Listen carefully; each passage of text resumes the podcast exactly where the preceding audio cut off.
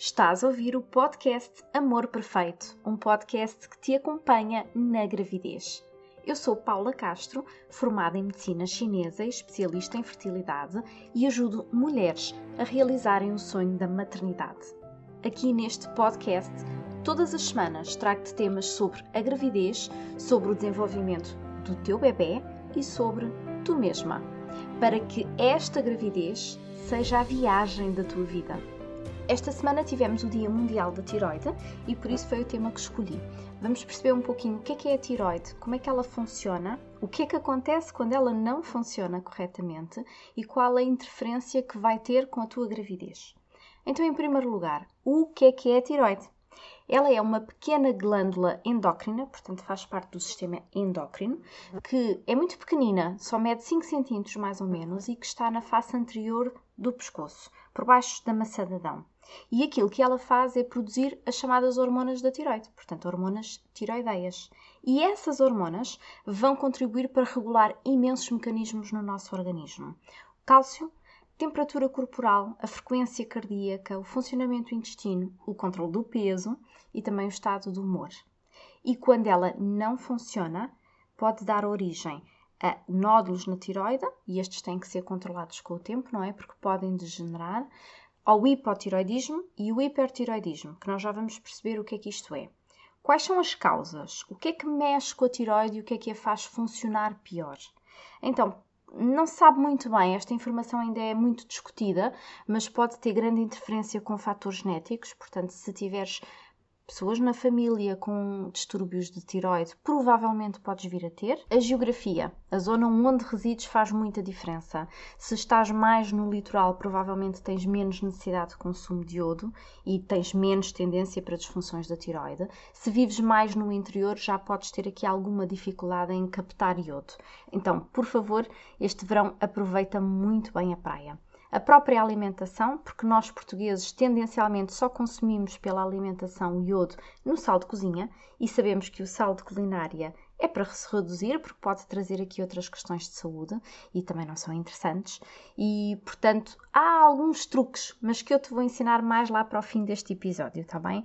Através da alimentação conseguimos melhorar aqui um pouco. Agora, mais notícias. 80% das mulheres têm um, doenças da tiroide em comparação com homens, portanto, parece que é algo que afeta muito mais as mulheres. E isto principalmente a partir dos 35 anos de idade. Porquê?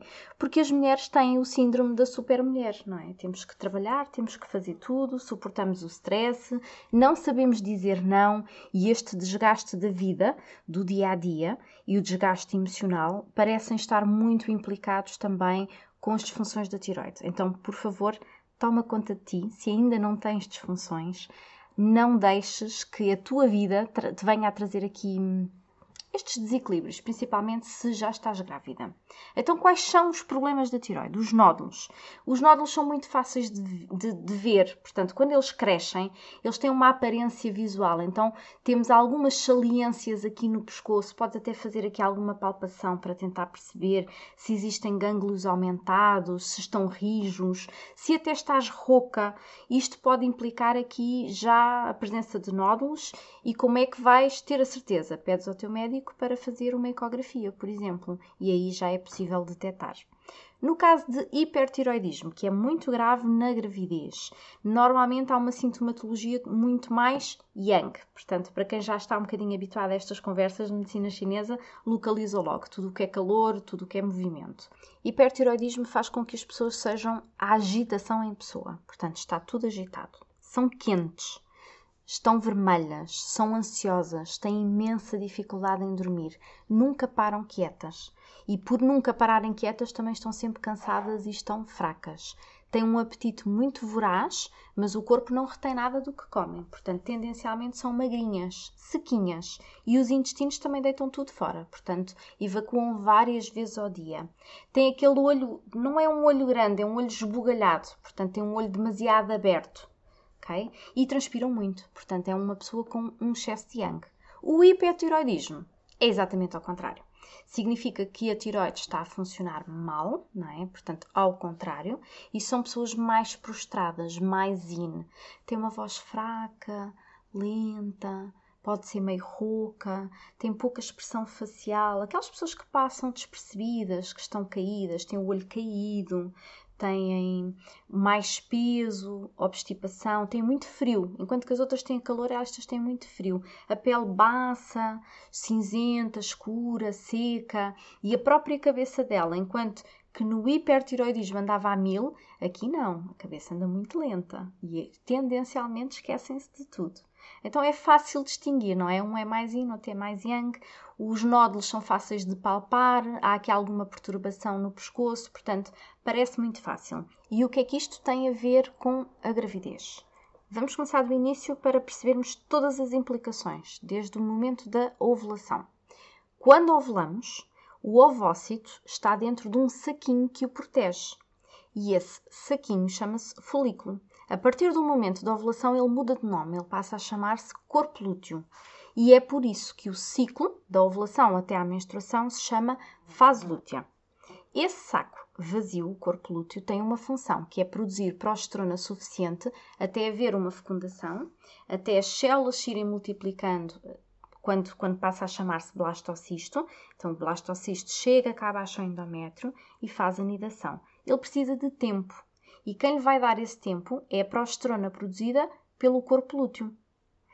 E nós já percebemos que quando temos os anticorpos alterados da tiroide, este folículo, que está vazio, que se chama corpo lúteo, ele não consegue segregar progesterona porque os anticorpos vão atacá-lo. Então, de repente, esta margem de manobra, esta semana aqui de progesterona a mais, deixa de haver. Okay? Então, é impossível haver uma implantação quando não, não temos os anticorpos controlados. Por outro lado, o próprio óvulo, à volta dele, tem aquilo que se chama a zona pelúcia, que o envolve, que o protege e que o ajuda a movimentar-se pelas trompas. Quando temos os anticorpos alterados também, ele passa a ser um alvo por causa dessa zona pelúcia. É atacado, então é impossível ele sobreviver. Mais uma dificuldade: o próprio endométrio passa a ter níveis inflamatórios elevados e vai expulsar qualquer elemento que esteja ali, especialmente porque há uma tendência para níveis baixos de vitamina D e, não, e ele não consegue equilibrar e não vai ajudar a receber o embrião, nem o vai ajudar a desenvolver-se. E aqui conseguimos perceber porque é que a tiroide interfere tanto com a fertilidade e porque é que depois, mais à frente, também vai interferir com o desenvolvimento da gravidez, porque há mais tendência para abortos espontâneos, restrições de crescimento do bebê, partos prematuros ou até um mau desenvolvimento do cérebro do bebê. E para que isto não aconteça contigo, eu vou-te explicar então, daqui para a frente, quais são as diferenças da tiroide de uma mulher grávida para uma não grávida. A tiroide vai precisar de aumentar a sua função durante a gravidez entre 10 a 30%. Depende um bocadinho da exposição ao iodo da grávida, consoante a alimentação e a zona geográfica onde reside. E o feto, ele apenas vai desenvolver a sua tiroide a partir das 12 semanas, mas a tiroide dele não vai fazer praticamente nada. A da mãe é que vai funcionar. A tiroide do bebê vai copiar a tiroide da mãe e vai fazer ali uns baby steps das 12 semanas até ele vir cá para fora. Portanto, vai observar, vai imitar a tiroide da mãe e a tiroide da mãe, essa sim, vai assumir o controle e vai trabalhar pelos dois. E mais uma vez temos aqui o yin e o yang. Portanto, a tiroide da mãe está numa alostase tipo 2, que significa que está a trabalhar muito, e a tiroide do bebê vai estar numa alostase tipo 1, que significa que vai estar a trabalhar muito pouco. Temos o yin e temos o yang. A mãe libera muito e o feto diminui a sua produção. Então repara na maravilha que isto é. Temos duas tiroides a funcionar ao mesmo tempo, no mesmo corpo, com as mesmas condições nutricionais mas que funcionam numa forma completamente diferente e que ao mesmo tempo estão em equilíbrio perfeito. E mais ainda, a tiroide da mãe é especialmente importante para o desenvolvimento do crânio e do cérebro do bebê, nomeadamente a T4. E isto é muito bonito, porque se pensarmos nas imensas mulheres que partem para a doação e que ficam muito tristes porque uh, não contam a ninguém e acham este bebê não tem nada meu, então podem ficar contentes. Este bebê tem imenso vosso e é o vosso, a vossa tiroide, é o vosso organismo que vai modelar tudo o resto deles. Eles podem não ter os vossos 50% de cromossomas, mas o desenvolvimento deles, a saúde, a inteligência, a maneira como raciocinam e, portanto, a vida deles, como eles a vão desenvolver daqui para a frente, é a vossa tiroide também responsável por isso. Portanto, sim, vocês estão a dar muito e a contribuir imenso para o vosso bebê. Então, o que é que eu sugiro? O controle da tiroide deve ser feito pelo menos uma vez a cada trimestre na gravidez. E aqui as guidelines nunca são consensuais. Portanto, existem as europeias, as americanas, mas depois existem muitas mais. E uh, fala-se que até 4, mais ou menos, o nível estará bem. Eu não concordo.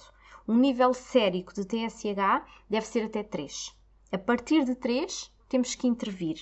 Se houver os anticorpos que estejam ativos, então 2,5. A partir de 2,5 é quando nós temos que ter muita cautela com aquela grávida. E como evitar o hipotiroidismo na gravidez? Muita praia. Aproveita esta fase do ano maravilhosa, usa e abusa da praia.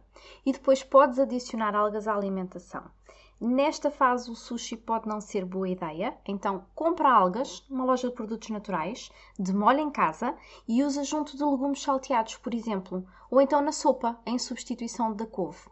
Agora, com que periodicidade? Podes fazer entre 1 a 3 vezes por semana e vais variando isto consoante os níveis da TSH.